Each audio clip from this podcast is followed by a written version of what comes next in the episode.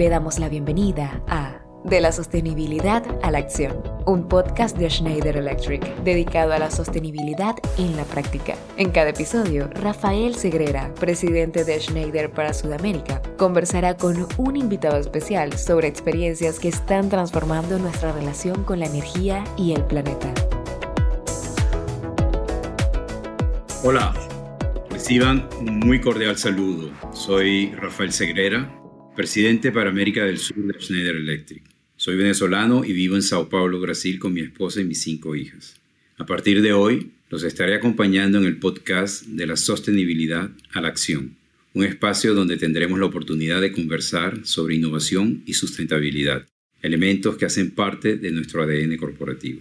Tengo más de 25 años en la empresa y una experiencia profesional y de vida en tres continentes. He sido testigo y partícipe de la transformación que hemos venido desarrollando en esta arena. En el 2020 hemos sido seleccionados por Corporate Knights como la empresa más sostenible del mundo. Es decir, nuestra responsabilidad y compromiso aumentan. En nuestra primera edición me acompaña Catarina Grosso, Catarina es directora ejecutiva del Fondo de Energías No Convencionales y Gestión Eficiente de la Energía en Colombia. Con ella hablaremos acerca de los sistemas de generación de energías renovables no convencionales y su impacto en la industria y la sociedad. También nos ayudará a entender por qué la digitalización es un factor que permite configurar un modelo de consumo más responsable e inteligente. Los sistemas de generación alternativos fomentan la diversificación de la matriz, y la no exagerada dependencia del recurso hídrico para atender la creciente demanda de la región. Más aún cuando en países como en Colombia el 70% de la energía se produce desde las hidroeléctricas, lo que en ocasiones genera una inseguridad en el sector por cuenta de las sequías e intensos veranos como resultado del cambio climático.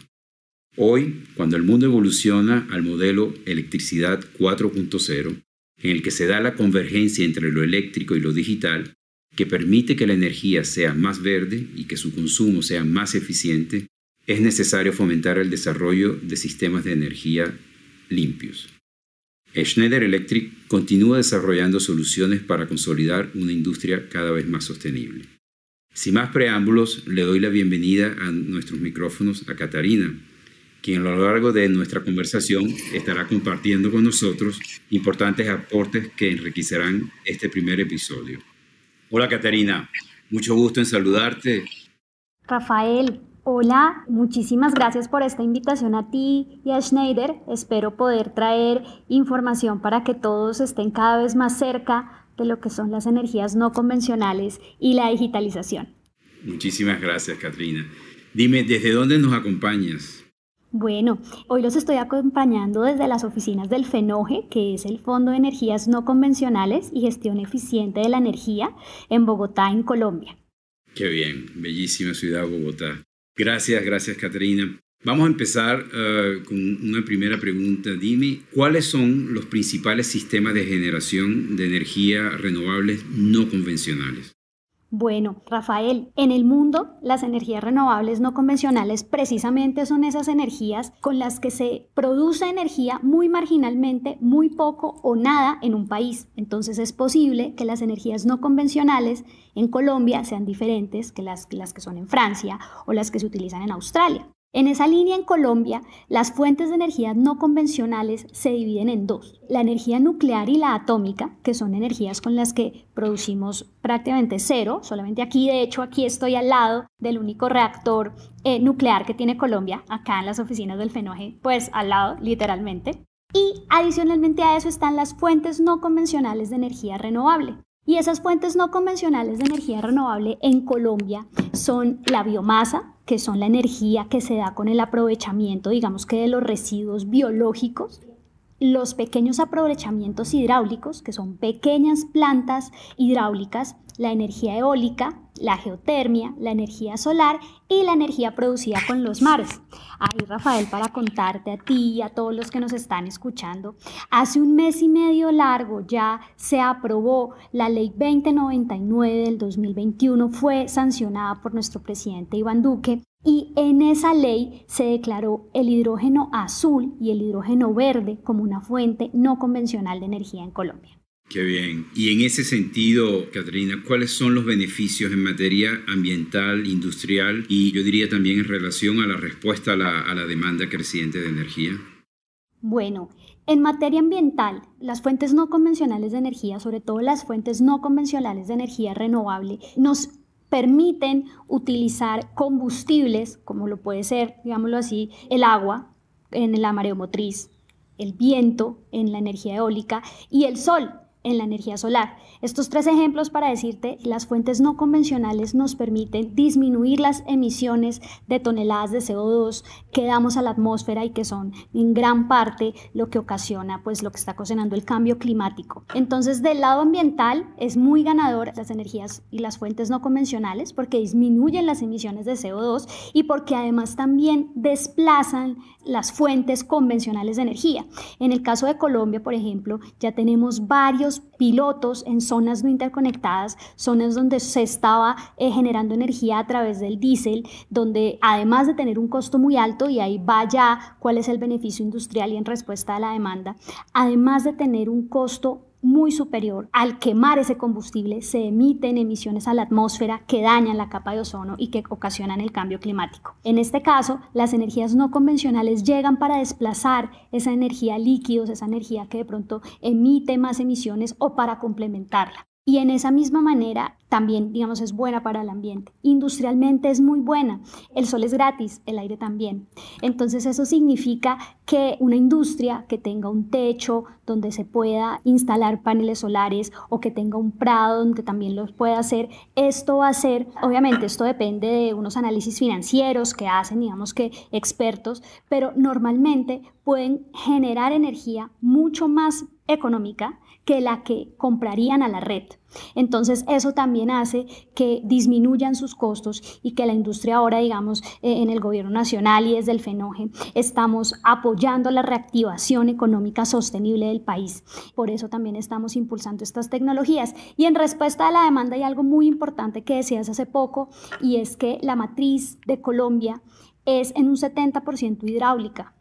Eso significa que cuando hay sequía, digamos que podríamos tener, si bien tenemos un sistema que se llama el cargo por confiabilidad, que nos blinda, digamos, en no quedar en racionamiento de energía, sí hace que se suban los precios de la energía, precisamente porque los dueños de los embalses donde se generan esas energías dicen, bueno, tengo poquita agua para generar, entonces necesito subir mis precios por el sistema, digamos, como está configurado en Colombia la energía, al subir los precios es posible que no les toque despachar energía todas las horas del día. Y eso significa que comienzan a subir los precios y finalmente en la base de precios quedan los que generan con carbón, los que generan con líquidos y los que generan con gas. Eso no está mal, está muy bien porque nos da confiabilidad, pero las fuentes no convencionales hacen algo y es la complementariedad de la matriz energética. Y esa complementariedad significa que en el momento en el que tenemos muchísima agua, es un momento donde tenemos pocos vientos y es un momento donde también hemos visto que también tenemos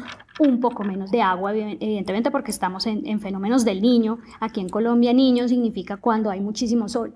Pero en el momento que, digamos que esto cambia, cuando ya hay un fenómeno de la niña, donde hay muchísima agua, la agua entra a suplir. En cambio, en el fenómeno del niño, cuando hay poca agua, aumenta la radiación solar y además aumentan los vientos. Entonces, digamos que la transformación energética en Colombia tiene ese principio también de la complementariedad.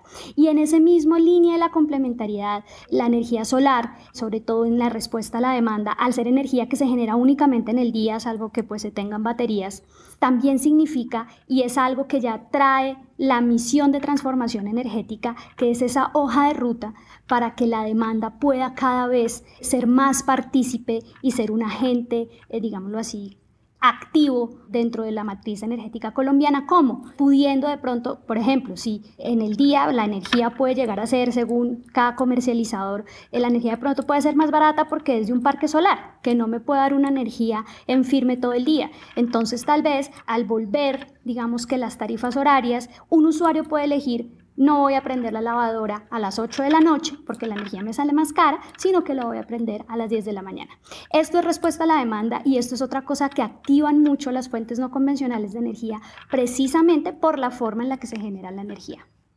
Muy interesante, Katrina. Y, mencionaste varios términos aquí, esa transformación, esa transición energética también, donde claramente la electricidad es el, vector que vemos como el vector más eficiente y el vector más sustentable también.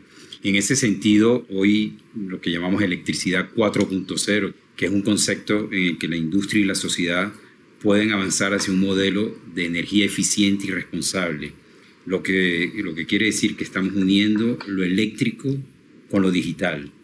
¿De, qué forma ves tú, de qué forma piensas que la tecnología y puntualmente las soluciones digitales pueden ofrecer condiciones más favorables para que ese desarrollo de estos ecosistemas de generación que, que has mencionado puedan dar esas energías más limpias? Rafael, yo pienso que en gran medida y creo que la digitalización y más con la pandemia ya no es ajeno a ninguno de nosotros. De hecho, yo, por ejemplo, ya en mi reloj inteligente me volví aficionada a ver cuántos pasos di y si menos de 10.000 pasos, digo, tengo que caminar más. Entonces, si en la vida en general la digitalización es tan importante, estar cuantificando cada una de las cosas que hacemos para poderlas hacer mejor o para saber qué tenemos que mejorar. Hasta cuando uno va al médico le hacen exámenes de sangre a ver cómo están las sustancias. Igualmente en el sector industrial y en el sector de la energía la digitalización es básica.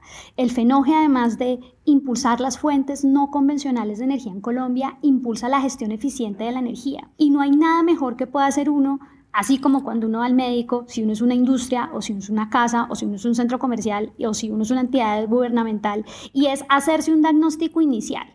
Y ese diagnóstico inicial tiene que ser una medición para saber uno cómo está, cuándo consume energía, cuándo consume menos, si tiene algunas brechas que tiene que cerrar en temas de gestión eficiente o de recambios tecnológicos. Y eso solamente lo da la medición de la mano de la digitalización. Y si uno es un usuario, ya uno estando en su casa, no hay nada mejor que saber uno cuánto consume y cómo consume para saber uno cómo puede ahorrar más energía, que como lo decíamos en lo que te contaba anteriormente, no solamente cuida el ambiente, sino que también disminuye los costos energéticos. Entonces pienso que esa electricidad 4.0 definitivamente es un punto disruptivo y en el que así como todos hemos venido aprendiendo de la digitalización y de las nuevas tecnologías a lo largo de los tiempos, es hora de introducirlo a nuestros consumos de energía como en nuestro hogar, en nuestras industrias, porque realmente estamos en un punto en el que creo que el planeta está gritando que tenemos que cuidar la naturaleza. Y cuidar la naturaleza es precisamente eso, consumir responsablemente la energía, saber cuánto consumimos, saber cómo podemos optimizar nuestra producción de residuos sólidos y todo esto lo hacemos mediante la medición, la digitalización y de esa misma manera pues podemos mitigar muchas cosas que todos somos un agente que puede ser estar a favor o en contra del cambio climático con nuestras acciones.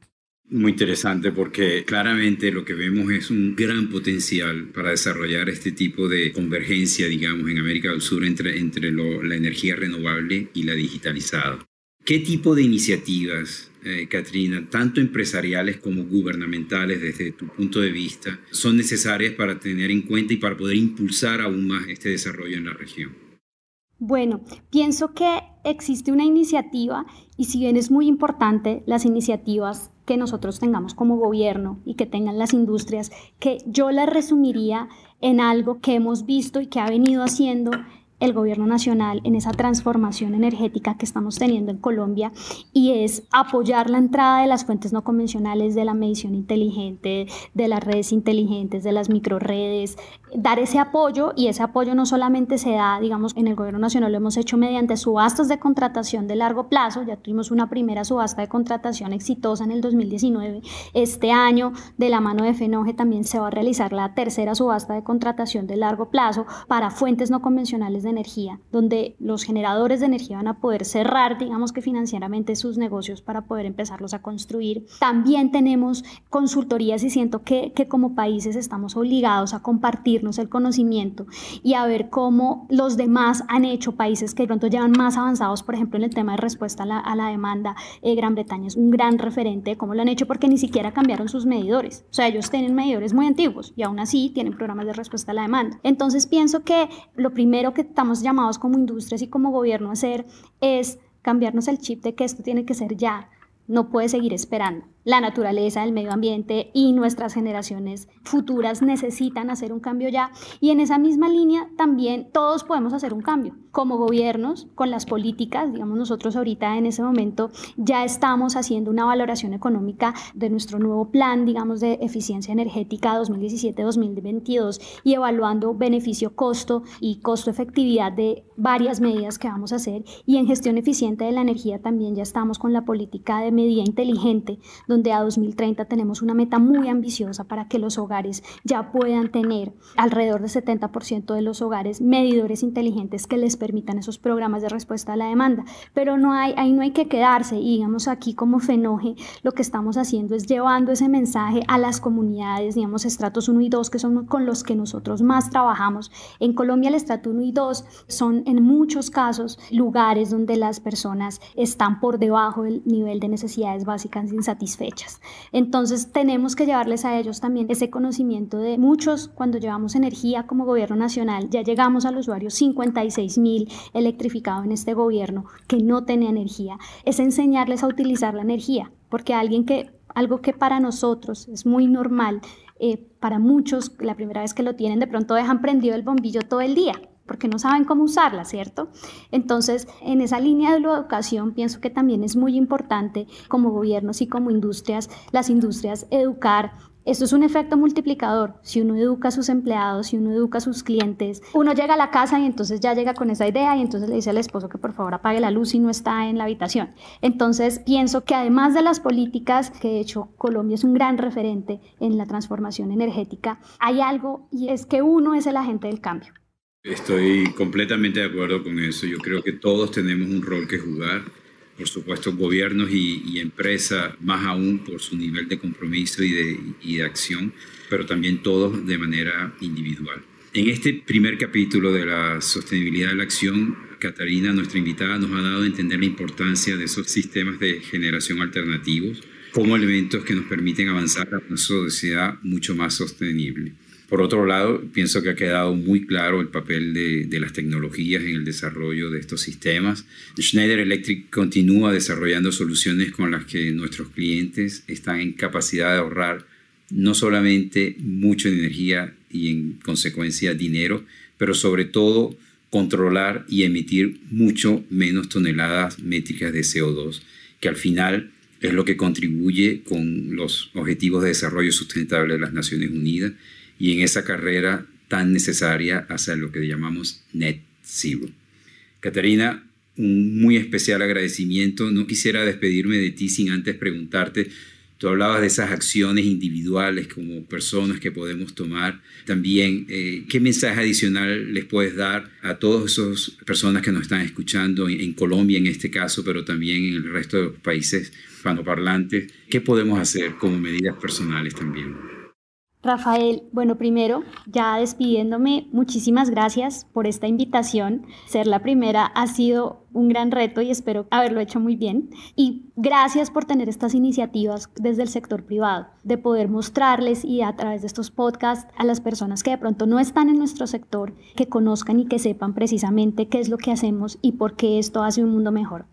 Y mi última recomendación, yo pienso que Así como pronto desde que uno se levanta está pensando, hoy voy a tener un buen día, hoy voy a ser feliz, hoy voy a tomar más agua, o bueno, hay días en los que no, pues que todos los días nos levantemos pensando, dejé desconectado el cargador del celular, tengo que abrir la nevera tantas veces, tengo que usar la lavadora tantas veces, de pronto puedo solamente planchar mi ropa una vez a la semana y que vivamos con esa conciencia. Pienso que para cambiar el mundo uno tiene que ayudar a cambiarlo uno mismo. Entonces, entre en la medida en que cada uno de nosotros ahorra energía, así sea un kilovatio, si todos lo hiciéramos, definitivamente apoyaríamos muchísimo la mitigación de emisiones de gases de efecto invernadero en el mundo.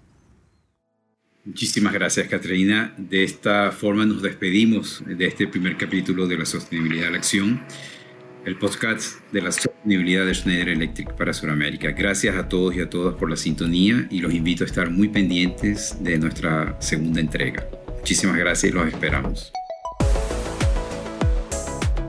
de la sostenibilidad a la acción termina aquí. Cada mes tendremos una poderosa conversación con líderes comprometidos con la transformación de nuestra relación con la energía y el planeta. Si le ha gustado este episodio, no olvide compartirlo con su red, darnos una calificación y suscribirse al podcast en su plataforma preferida para no perderse ningún episodio. Nos encontrará en iTunes, Spotify, Apple Podcasts y Google Podcasts. Recuerde que puede visitar nuestro blog, blogespanol.se.com y nuestro portal web corporativo, se.com, para descubrir más contenidos de la región. Gracias por su amable escucha y lo esperamos en nuestro siguiente episodio. El contenido de este podcast es solo para fines informativos. Las declaraciones, puntos de vista y opiniones compartidas no deben considerarse como asesoría financiera, económica, legal, comercial, fiscal o de inversión por parte de Schneider Electric, ni como una oferta para comprar o vender productos o servicios, ni para realizar cualquier inversión o acción en consecuencia.